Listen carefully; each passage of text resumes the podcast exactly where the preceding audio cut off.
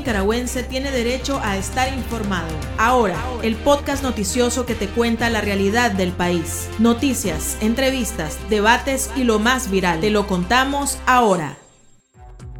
Bienvenidos al podcast de Artículo 66. Wilmer Benavides nos presenta un vistazo de los titulares que han marcado este día.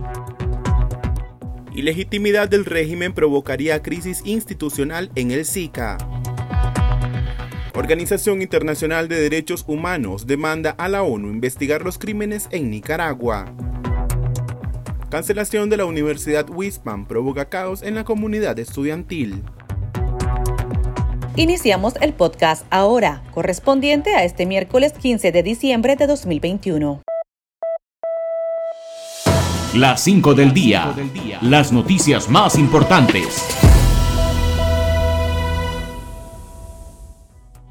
El diputado sandinista y presidente de la Asamblea Gustavo Porras reconoció que el Parlamento al servicio de la pareja presidencial ha creado un andamiaje jurídico con la aprobación de una serie de leyes consideradas represivas e inconstitucionales por los diversos grupos de oposición y la comunidad internacional. Según el sancionado han ido avanzando poco a poco para completar la promulgación de normativas en supuesta defensa de la soberanía Dichas leyes han llevado a la cárcel a voces disidentes del régimen para ayudar a la pareja presidencial a mantenerse en el poder. Cinco organizaciones de familiares de presos políticos presentaron un documento conjunto en el que denuncian los abusos cometidos por la policía de Daniel Ortega en los diferentes sistemas penitenciarios del país. Las organizaciones señalan que los rehenes políticos siguen bajo tortura y sometidos a procesos judiciales arbitrarios, lo que afecta también la estabilidad emocional de los familiares. Las organizaciones demandaron nuevamente la libertad inmediata de los más de 160 opositores encarcelados desde las protestas sociales de 2018.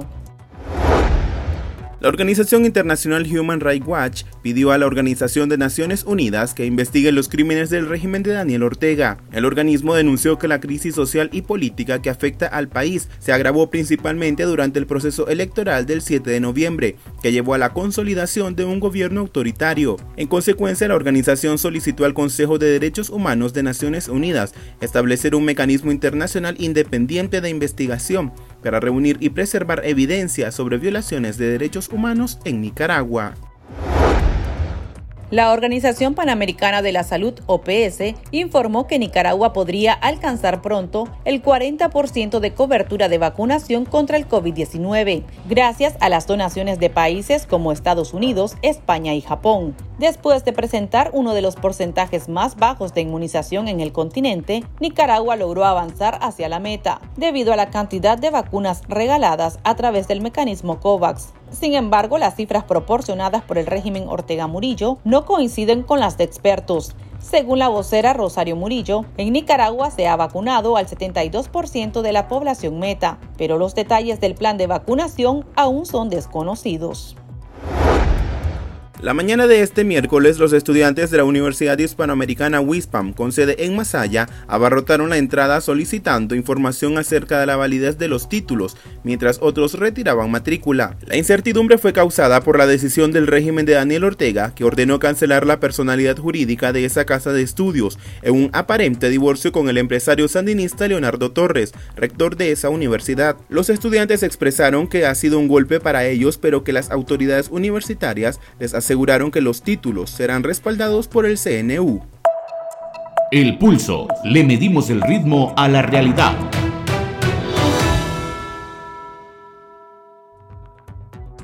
La reunión de jefes de Estado de Centroamérica, que se realizaría el jueves 16 de diciembre en Guatemala, fue suspendida debido a que solo los mandatarios de Honduras y Nicaragua confirmaron su participación, reveló el medio confidencial. La situación ocurre tras las cuestionadas elecciones de Daniel Ortega. Mientras tanto, el Sistema de Integración Centroamericana SICA continúa sin secretario general, cargo que le corresponde a Nicaragua, porque ninguno de los países de la región ha aceptado los candidatos del régimen. Ortega propuso al diputado del Parlacén Orlando Tardencilla, a la arquitecta Luz Marina López Escobar y a la actual ministra de Gobernación María Amelia Coronel. ¿Cuál es el mensaje que están enviando los países de Centroamérica a Nicaragua? ¿Y cuál es el futuro del SICA?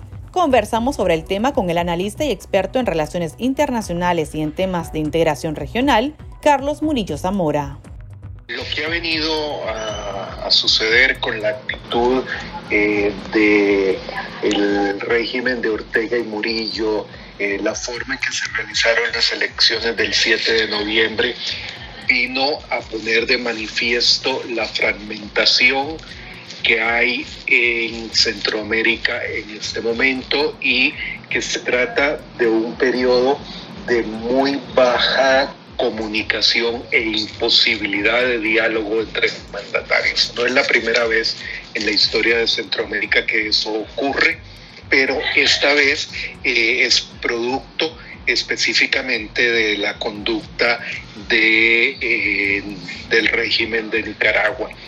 Eh, esto mm, va a generar una situación de crisis profunda en la gestión de la Secretaría General del SICA, porque ah, por este año no ha habido mayor problema en la medida en que el secretario general anterior, eh, Vinicio Cerezo, había dejado tramitado una serie de proyectos, estaba aprobado el presupuesto del 2021, pero eh, no ocurre lo mismo para 2022. Así que se va a generar una potencial crisis institucional en la Secretaría General del SICA. Pero también revela que no es un asunto solo de, diciembre, sino que se va a ir más allá porque, eh, como consta en toda la normativa del SICA, es necesario tener quórum y solo dos eh, gobiernos manifestaron disposición a asistir y se era, era, de suponer cuáles iban a ser esos dos gobiernos por el compromiso que adquirió el hoy presidente de Honduras, Juan Orlando Hernández, con Daniel Ortega, eh, en principio para eh, buscar refugio en Managua, como lo han hecho expresidentes nicaragüenses, eh, una vez que el próximo gobierno en Honduras inicie investigaciones por corrupción, narcotráfico y otra serie de cosas. Entonces, es un momento crítico para la integración centroamericana y sobre todo para la operación institucional del sistema de integración centroamericana. Eh, ¿Qué puede hacer Nicaragua? ¿Hay algunas alternativas? O incluso qué puede hacer el SICA, pues, ante este vacío que queda debido, pues, a, toda la situación que rodea a Nicaragua.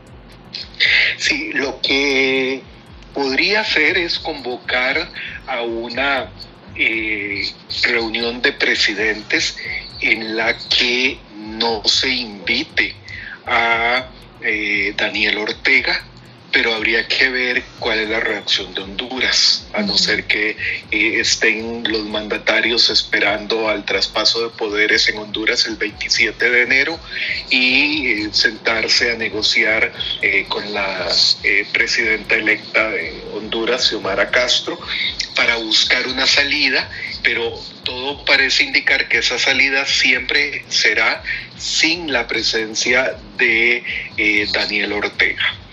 Eh, lo cual eh, va a generar en realidad una respuesta inmediata, no, no hay duda de eso, de Managua en el sentido de que se están violando sus derechos eh, de, como miembro del SICA. Ahora, hay un detalle importante que hay que esperar al 10 de enero. Por ahora, lo que se han desconocido son el resultado de las elecciones. El 10 de enero, cuando se formalice el traspaso de poder, es un acto simbólico, pero del traspaso de poder en Nicaragua, ya no sería un desconocimiento del resultado de las elecciones, sino de un desconocimiento y no reconocimiento del gobierno de Nicaragua que iniciaría el 10 de enero de 2022. Esto genera un, complejo impas en, Centroamérica porque sería muy diferente si hay eh, si hay hubiera secretario general del SICA porque este coordinaría eh, las, eh, las acciones. El otro elemento es que en enero hay cambio de presidencia pro tempore y habría que ver cómo va a ocurrir ese, esa transición si eh, los gobiernos no han reconocido al, al gobierno de Nicaragua a partir del 10 de enero, cómo va a haber transición de presidencia pro tempore. Entonces es un momento muy complejo que no recuerdo que se haya presentado eh, en otro momento en, en, la historia reciente del SICA, o sea, a partir de la década de 1990. La Secretaría no hay manera de que se la puedan otorgar a otro país porque le corresponde en definitiva a Nicaragua.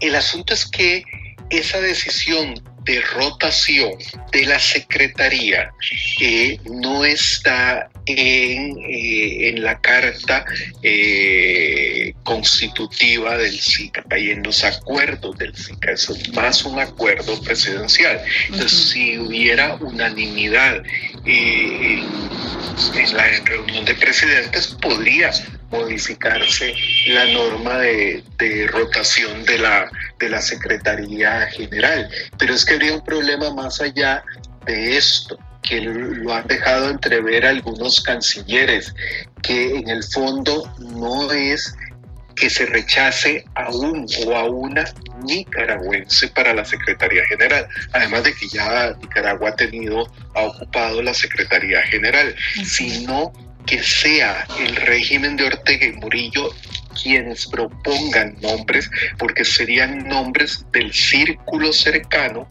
eh, y hay el temor en el resto de Centroamérica de que habiendo una persona ocupe la Secretaría General, que sea muy cercana a Daniel Ortega, comience a establecer o a utilizar el mismo autoritarismo de, de Ortega y Murillo en el marco del SICA y eso generaría problemas muy serios para la eh, eh, operación del, del SICA y en general de las instituciones centroamericanas. Entonces hay que ver también el problema de, la, de, un régimen autoritario como es el de Ortega y Murillo imponiéndose en el sistema centroamericano. Consultamos a nuestros lectores si consideran que Nicaragua se encuentra cada vez más aislada y si les preocupa el rechazo de Centroamérica al país tras las ilegítimas elecciones de Ortega. Escuchemos sus respuestas. El chat. Abrimos los micrófonos a nuestros oyentes. No me preocupa el rechazo de los gobiernos de Centroamérica para, para Daniel Ortega, al contrario, me parece muy bien, ya es hora de que, de que tengan una posición más firme. Me parece perfecto que estén aislando más a Nicaragua, para que así se den cuenta de lo estúpido que han sido, que se creen eternos en el poder. Está bueno, perfecto, excelente. Y en su propia región es menospreciado, no tiene influencia en ninguna parte del mundo. Sus únicos aliados están fuera de este continente. Lo que más le interesaría a él es tener el apoyo de los regionales, de los más cercanos, más sin embargo son países fuera del continente los que le dan el apoyo y no todos, unos cuantos de regímenes comunistas como China. En cuanto a que si me preocupa, más bien celebro esa situación que se está dando en el sistema de integración centroamericano porque es un reflejo de que Ortega cada vez más aislado y que es despreciado por el resto del mundo. Los días de Ortega están contados a nivel del SICA porque estos eran proclives en el pasado hacia su gobierno. Pero a raíz de que este se robó las elecciones impunemente, parece que ahora sí caló en la conciencia de ellos. Eso espero. Se encuentra preocupado, pues el gobierno, lógicamente, tan es así que cada vez que le hacen un amago de sanción o un amago de, de desprecio, reaccionan de una manera totalmente violenta, enérgica y a veces totalmente antidiplomática. Y eso a nivel internacional, como sucedió con México, como sucedió con Argentina, y cuando eh, le, pusieron más sanciones para aislarlo un poco más, respondieron a lo interno llenándose de más rehenes. Eh, eh, saben que ese, que ese aislamiento en algún momento va a llegar a su final, va a llegar a un punto culminante que va a tener que buscar cómo darle una solución, ya sea adelantando elecciones, haciendo elecciones nuevas y buscando cómo negociar con la OEA al frente y con todos los países detrás. Y cabe la posibilidad de que Nicaragua también pueda retirarse o puedan retirarla del SICA. ambas posibilidades existen. El, que se el retirar a, Nicaragua eh, es una posibilidad que sí requeriría eh, el apoyo de todos los mandatarios, eh, excepto de los siete mandatarios que quedarían o jefes de Estado que quedarían. El, el asunto, y es el gran temor de los países centroamericanos en que eh, suspender a Nicaragua como se suspendió a Honduras eh, tras el golpe de Estado contra el presidente Zelaya, Nicaragua decida cerrar las fronteras al comercio y esto pondría en aprietos a los países del Triángulo Norte y sobre todo a Costa Rica y Panamá que son exportadores hacia el Triángulo Norte de una buena cantidad de, mercancías. Eh, porque crearía un, caos en, el abastecimiento centroamericano que se sumaría al problema de logística del transporte marítimo eh, y ese es el arma que tiene Managua siempre eh, cuando la presionan cerrar fronteras. El, el que Nicaragua se eh, retire, aquí vendría un asunto, se retira del SICA o se solo de la parte propia política del SICA o se retira del resto de esquemas como CIECA, PCIE y otras instancias que son parte del SICA pero tienen autonomía, porque ahí el escenario sería muy diferente y siempre terminaría ese problema de, comunicación en Centroamérica, pero también de un creciente aislamiento en el que está cayendo Nicaragua por, por la falta de credibilidad de las de la comunidad internacional eh, en Nicaragua como actor internacional. Prácticamente Nicaragua se está quedando solo, entonces no solamente ante Europa, ante Estados Unidos, sino también en la región, o sea, en los más cercanos, entre los vecinos. Sí, en este momento en el istmo solo tiene ah, eh, el apoyo de Honduras por el, por el Tratado de Límites que, que firmó eh, Hernández y Ortega y que Nicaragua se dio de cosas que nunca en, en, los 200 años Nicaragua había aceptado ceder derechos territoriales y esta vez lo cedió, habría que ver a cambio de qué. el, pero ¿qué sucederá después del 27 de enero con el cambio de mando en Honduras?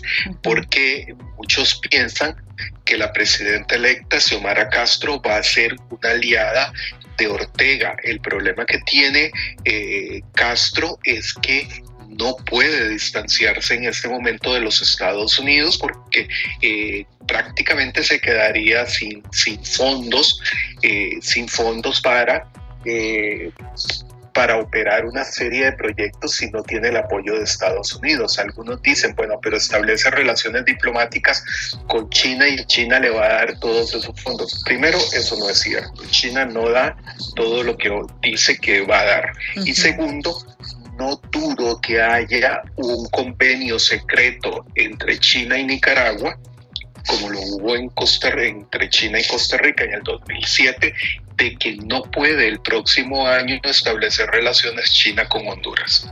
Si, si, Nicaragua no hubiera firmado ese convenio secreto, sería un error desde la perspectiva de la dictadura nicaragüense, un error gravísimo, porque eh, significa que, que, no está claro cómo, cómo negociar con China y los acuerdos, pactos secretos con China.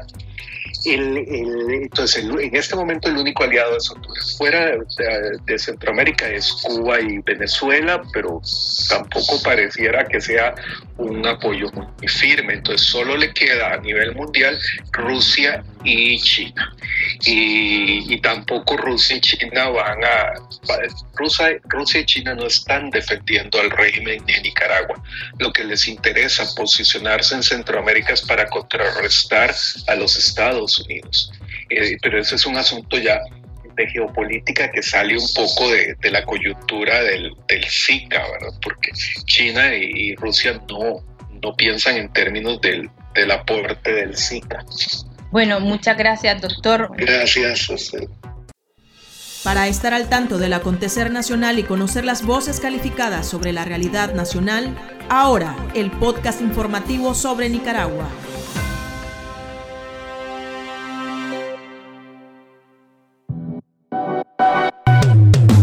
Tendencias, la viralidad de las redes sociales. Entre el sábado 11 y el martes 14 de diciembre se ha registrado la muerte de al menos tres ciclistas en las carreteras del país. El caso más reciente se produjo la noche del martes en Carretera Norte, en Managua, cuando un hombre de 31 años fue atropellado por el conductor de un vehículo pesado. Según información preliminar, no guardó la distancia. El primer caso que elevó la alerta en el país se reportó el sábado 11 de diciembre, cuando falleció el ciclista Miguel Enrique Vélez Peña de 46 años, ganador de medallas que fue embestido por un conductor en estado de ebriedad. A través de las redes sociales, la población ha demandado más respeto y seguridad para los ciclistas. Aquí termina el episodio de ahora de Artículo 66. Continúe informándose a través de nuestro sitio web www.articulo66.com. Síganos en nuestras redes sociales. Nos encuentra en Facebook, Twitter e Instagram y suscríbase a nuestro canal de YouTube. Hasta la próxima. La información veraz y de primera mano está ahora. No te perdás el podcast noticioso que te cuenta la realidad del país. Compartí y pasa la voz.